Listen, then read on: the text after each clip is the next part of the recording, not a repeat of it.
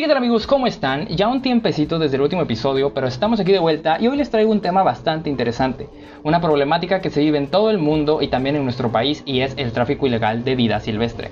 Quizá muchos ya sepan qué es, pero también sé que muchos no saben en qué consiste y los aspectos que lo conforman, así que vamos a explicar un poquito de todo eso y al final les diré cómo podemos participar ayudando a reducir y denunciar esta actividad. Empezaremos pues explicando qué es el tráfico ilegal. El tráfico ilegal de vida silvestre se constituye como una infracción o un delito en la legislación ambiental de México. Involucra la extracción, acopio, transporte, comercialización y posesión de especies de flora o fauna mediante la caza y colecta, además de la captura. Comprende ejemplares vivos, así como productos y subproductos que se derivan de estos. Definir la extensión precisa del tráfico ilegal de vida silvestre resulta un poco imposible debido a su manera y a su naturaleza ilícita sin embargo, pues sabemos que es un negocio de amplias dimensiones y pues involucra grandes cantidades de dinero. Se estima que se encuentra en el cuarto lugar de importancia como comercio ilegal después del tráfico de drogas, tráfico de personas y los productos falsificados. También, pues asimismo ocupa el segundo lugar mundial como amenaza para la vida silvestre después de la destrucción y la fragmentación de hábitats naturales. El tráfico ilegal pues se basa en una red organizada en donde existen diversos niveles de actuación y diferentes integrantes, cada uno de los cuales realiza actividades específicas que en conjunto forman toda una cadenota. Esta especialización o división de trabajo comprende la extracción de los ejemplares de la vida silvestre de su medio natural, el acopio, el transporte, la distribución y pues la venta de los mismos, que es la, la parte final.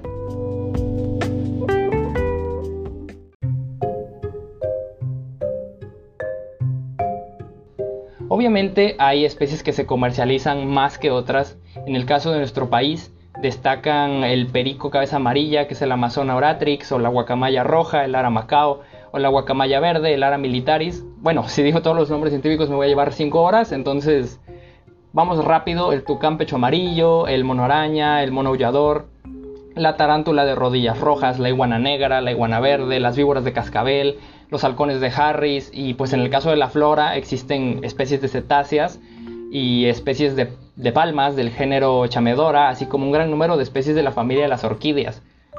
¿Cómo se relaciona esta actividad con nuestro país? Pues bueno, debido a que la diversidad biológica representa una riqueza natural mundial en nuestro planeta y constituye un proceso de gran importancia para el bienestar socioeconómico de la humanidad y las generaciones que vienen a futuro. En el caso de nuestro país, pues es, único ya que alberga una diversidad biológica impresionante, siendo que solo representa el 1% de la superficie del planeta y en esta, en esta proporción tenemos un 10% de la diversidad biológica de todo el mundo. De acuerdo con Conavio, México es uno de los 17 países megadiversos del mundo y pues en cuanto al número de especies ocupamos el segundo lugar en, en cuestión de reptiles, el tercero en mamíferos, el quinto en plantas y anfibios y el octavo en aves. De estas especies habitan eh, muchas de estas habitan solamente en el territorio nacional, por lo que se les consideran como endémicas. Esta biodiversidad que posee México se debe a la interacción de varios factores, entre los cuales destacan nuestra posición geográfica, la variedad de climas y su compleja topografía, que en conjunto propician una abundancia de condiciones naturales que permiten la existencia de un gran número de ecosistemas y especies, cosa que va de la mano con la susceptibilidad que tienen estas especies para ser objeto de tráfico ilegal. En los últimos años, el tráfico ilegal de vida silvestre pues, se, ha, se ha visto en aumento de manera notable a pesar de los esfuerzos gubernamentales, probablemente como consecuencia de que este representa un negocio ilícito pues atractivo por la disponibilidad de grandes ganancias y una naturaleza de bajo riesgo de delito, ya que pues las sanciones no son muy fuertes, por así decirlo.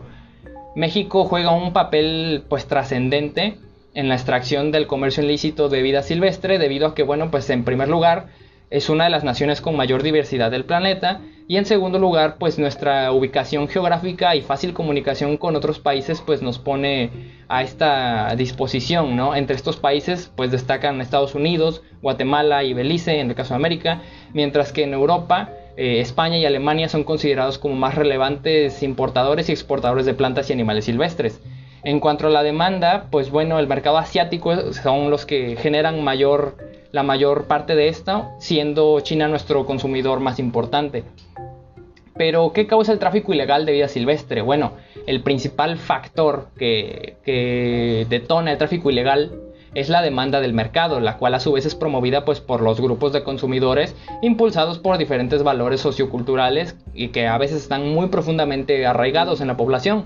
El motor fundamental de, este comercio ilícito es la demanda y a veces el estatus social que se le que se le asocia a los productos como objeto de tráfico, seguido del valor medicinal que se le atribuye a muchos de estos productos derivados de la, de la vida silvestre la compra oportunista motivada por el deseo de poseer pues mascotas exóticas, trofeos de caza y plantas, animales raros, así como la adquisición de subproductos en forma de artesanías y joyas, eh, son ejemplos de la demanda impulsada por el estatus social. Eh, por otro lado, pues también la demanda de partes o derivados de flora y fauna silvestre, utilizados tanto en la medicina tradicional como en la herbolaria, está asociado al valor curativo percibido en dichos productos, que a pesar de que su efectividad medicinal carece de sustento científico, eh, pues presenta riesgos potenciales para la salud de quien los usa. En México, pues los factores culturales también han jugado un papel fundamental en la demanda de la vida silvestre, los cuales se encuentran pues fuertemente arraigados, por lo que se han convertido en hábitos y costumbres muy difíciles de cambiar en la población. Tal es el caso del uso de carne de víbora de cascabel y la carne de zorrillo en prácticas de medicina tradicional.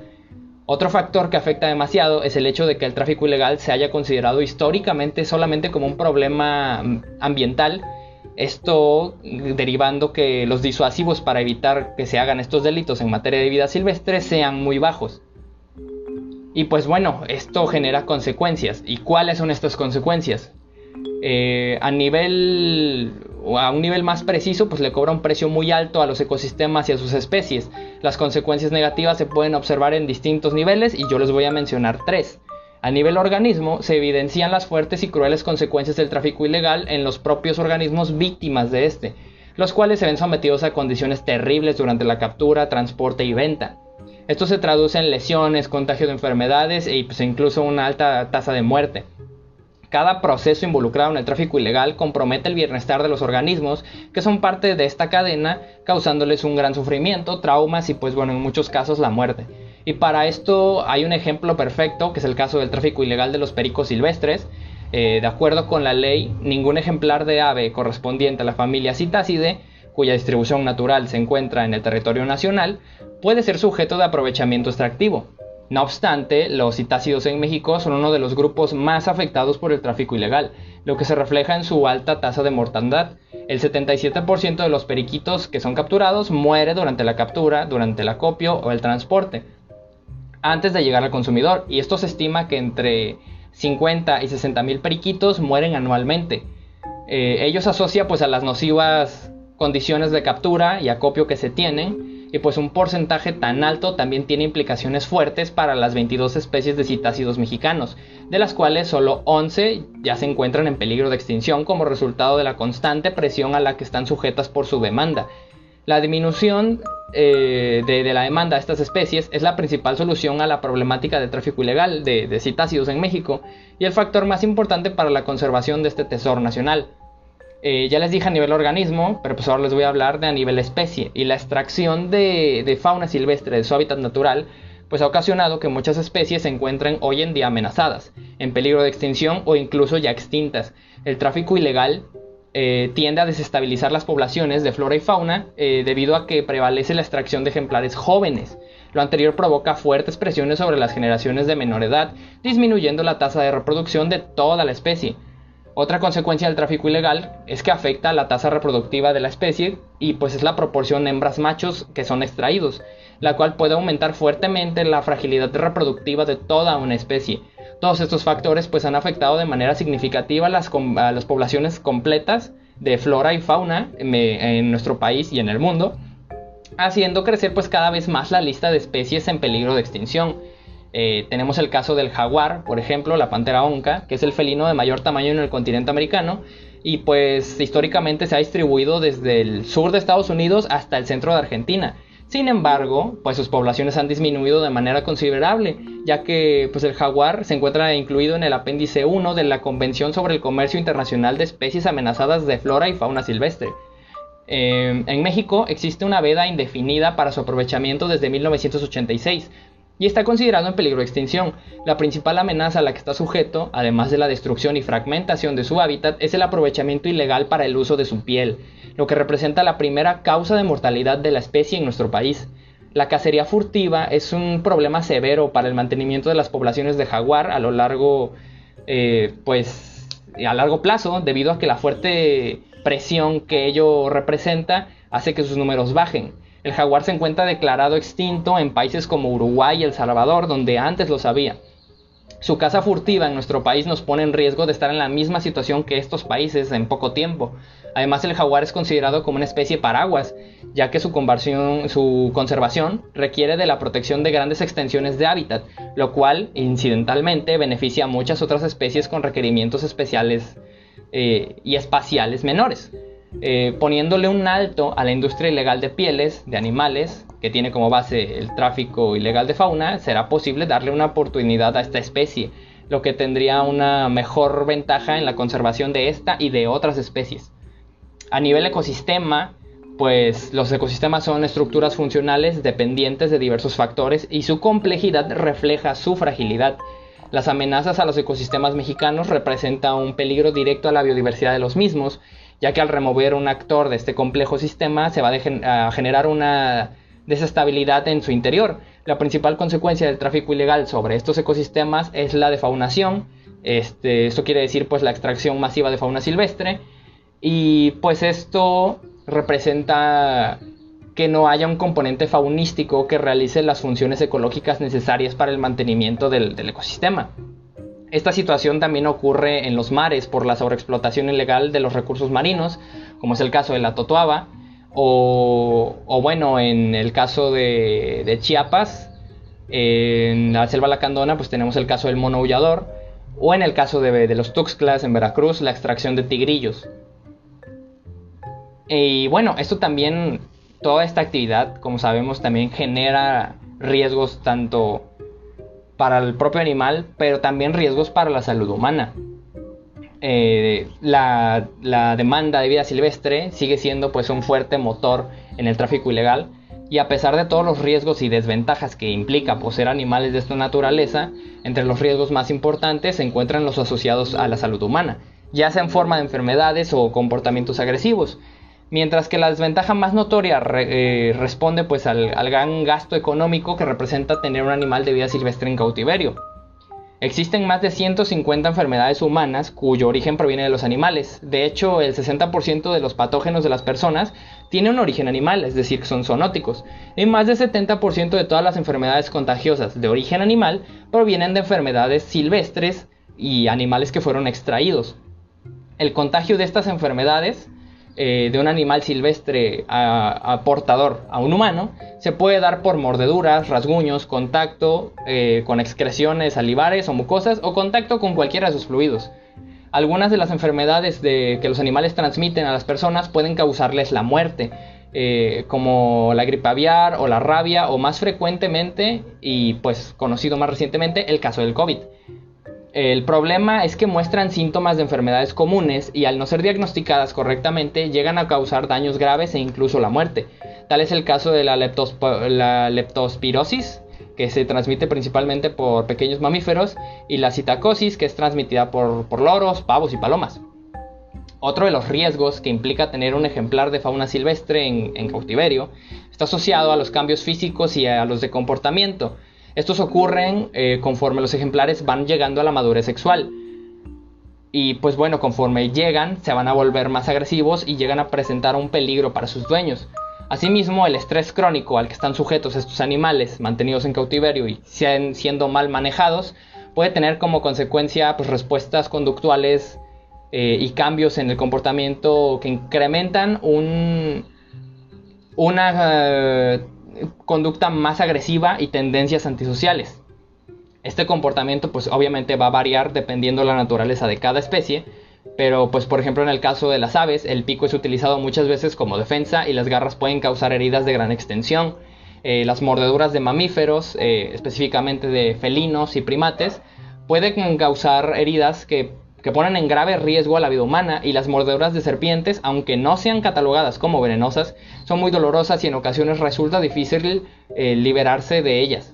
Finalmente, pues los reptiles de mayor tamaño, como son los caimanes o los cocodrilos, pues son capaces de infligir heridas muy graves e incluso la muerte de sus dueños. Pero pues ya que hablamos de todo esto, ¿qué mecanismos regulatorios se tienen en nuestro país, se tienen en México para pelear eh, contra el tráfico ilegal de vida silvestre? Y pues bueno, reconociendo esta problemática, el marco legal en México se ha ampliado en temas de materia ambiental con reglamentos, normas, acuerdos internacionales, planes nacionales, disposiciones gubernamentales eh, que van orientadas a promover la protección y el uso sostenible de los recursos naturales.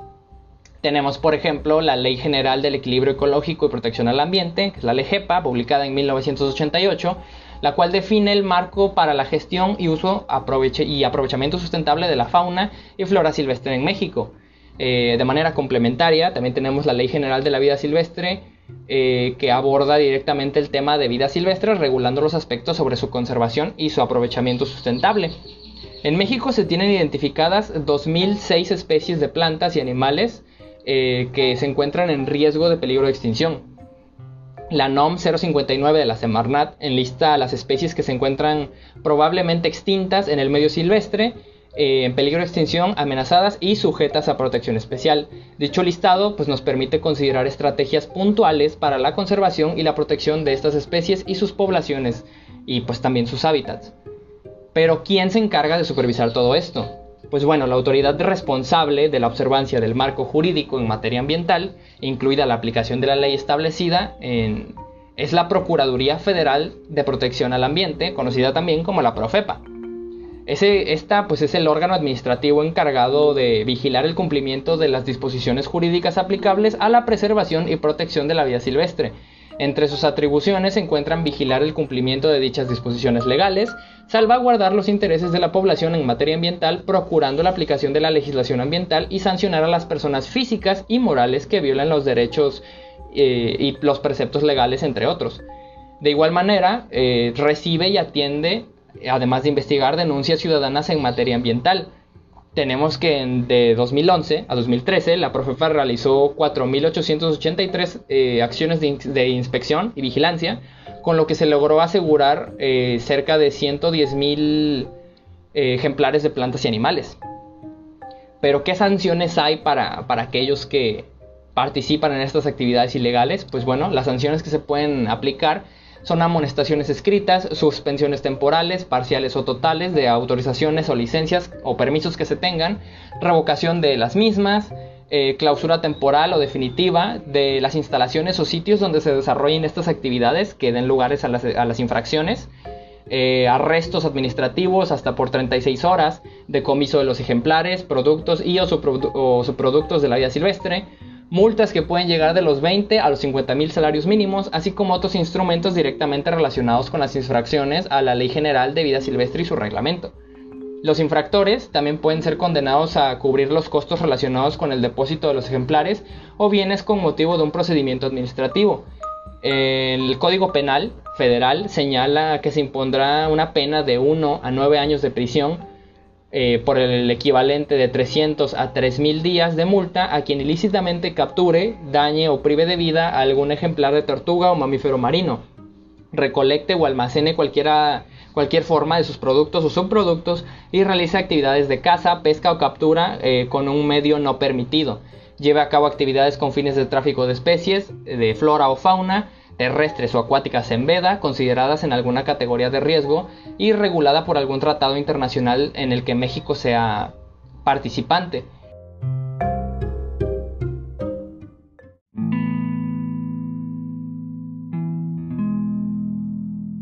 Y bueno, ahora vamos con lo último y lo más importante. Eh, ¿Cómo podemos participar y cuáles son los mecanismos en los que la población puede participar para detener estas prácticas? Pues bueno, el tráfico ilegal de vida silvestre responde directamente a la demanda de mercado generada por la ciudadanía. Esta es el último eslabón en esta cadena, por lo que no ser un consumidor de vida silvestre es una de las maneras más efectivas de terminar con este tipo de prácticas. La participación ciudadana eh, no solo radica en no formar parte de dicha cadena, sino también en el ejercicio de uno de los mecanismos de participación más importantes que es la denuncia ante la Profepa. La formulación de denuncias se puede realizar por distintos medios, comunicándose al teléfono de la Profepa desde cualquier parte de la República, llamando sin costo al 01800 770 3372 también puede ser por correo electrónico a la dirección de denuncias profepa.gov.mx o por el sitio web www.profepa.gov.mx, llenando el formato de denuncias por internet. Eh, también se puede acudir al módulo de atención de denuncias ambientales ubicado en las oficinas centrales de la Profepa o en cualquiera de los estados y oficinas que se tengan en cada una de las delegaciones que la Profepa tiene. Eh, una vez que se realiza la denuncia, esta se va a analizar y se va a calificar eh, para tenerla registrada en el sistema de atención a la denuncia popular y posteriormente se va a realizar una investigación de los hechos denunciados. Dentro de los siguientes días hábiles, a la fecha que se hizo la renuncia, la denuncia, se le va a notificar al denunciante, que seríamos nosotros, qué trámite se le dio a, a esta denuncia y cómo acabaron los hechos. Y pues bueno, entonces ahora ya saben qué es el tráfico ilegal, qué riesgos representa esta actividad y las herramientas que como ciudadanos tenemos para enfrentar el problema. El éxito del combate de esta actividad ilícita no solo depende de la toma de conciencia y del reconocimiento de los factores, sino que la gran escala que esto ha alcanzado en los últimos años exige esfuerzos de cooperación y colaboración nacional e internacional entre los distintos órganos de gobierno y las organizaciones no gubernamentales y necesariamente nosotros que somos la sociedad civil. Es crucial comprender y valorizar el alcance de las acciones que pueden llevar a cabo, eh, al menos en, esta última, que es la sociedad civil, desde dos frentes. Y es la primera sería la disminución de la demanda de vida silvestre ya que pues este es el motor que, empuja la oferta. Si detenemos la compra impulsiva, la compra oportunista, no porque veamos que en la carretera están vendiendo un animal que nos resulte bonito, significa que lo tenemos que comprar, o porque ese animal seguramente pues fue, fue extraído. En, el caso de mi ciudad, en, en, Córdoba, fue también muy conocido el caso de un vendedor que vendía jolotes sin documentación afuera del mercado Revolución y pues muchos se emocionaron y fueron a conseguir uno de estos animales sin saber siquiera cuáles eran los cuidados básicos que necesitaban o su procedencia. Eh, la denuncia ciudadana juega un papel trascendental en la lucha contra el tráfico ilegal de vida silvestre y pues como mexicanos tenemos el privilegio de poseer una inmensa riqueza natural, pero también la responsabilidad de conservarla. El éxito eh, de una estrategia nacional contra el combate al tráfico de vida silvestre dependerá en gran medida de los esfuerzos y acciones que hagamos en conjunto. Y pues bueno, muchísimas gracias por haber llegado hasta aquí. Espero que esta información les sea un poquito de utilidad.